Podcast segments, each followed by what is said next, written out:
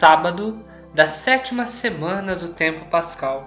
O evangelho que ilumina a nossa palavra de vida hoje se encontra em São João, capítulo 21, dos versículos de 20 a 25. Ouçamos.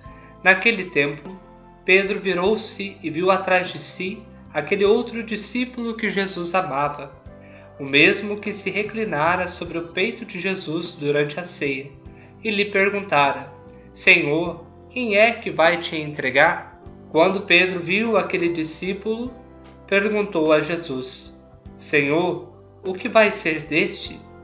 Jesus respondeu: Se eu quero que ele permaneça até que eu venha, o que te importa isso?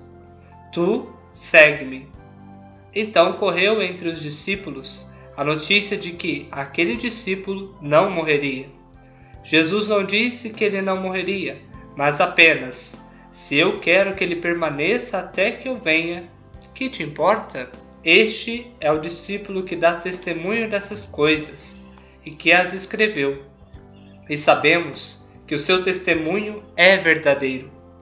Jesus fez ainda muitas outras coisas, mas se fossem escritas todas, penso que não caberiam no mundo os livros que deveriam ser escritos. Palavra da salvação Glória a vós, Senhor.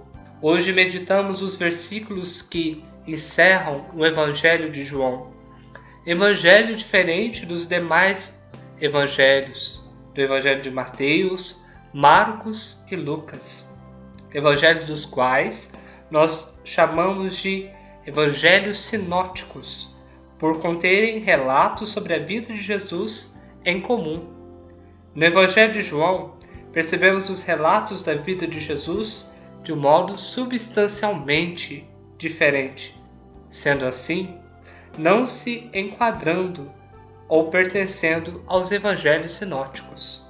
Em João, é evidente notarmos o Cristo como Messias, mostrado de uma forma mais clara como Cristo ressuscitado.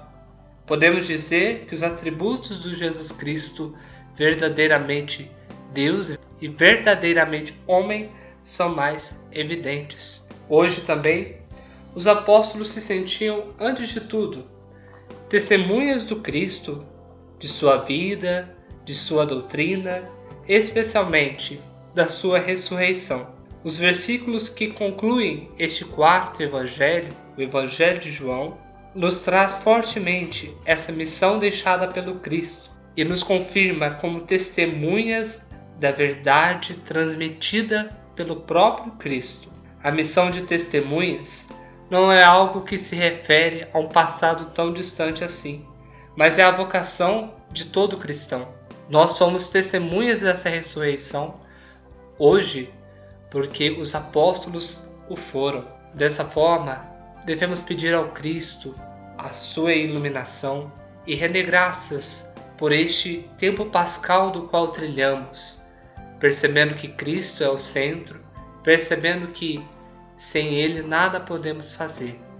Amanhã celebraremos Pentecostes, que cada família, cada casa possa celebrar bem este momento. Convido a todos a rezarem em família e também a acompanharem a nossa Santa Missa, transmitida pela rádio e também pelo nosso Facebook, às 9 horas da manhã no domingo. Que o Espírito de Deus, o Espírito Santo, nos mantenha firme neste tempo tão difícil. Eu desejo que a paz de Cristo esteja na família de cada um de vocês. Estivemos unidos e sempre estaremos. Em nome do Pai, do Filho do Espírito Santo. Amém.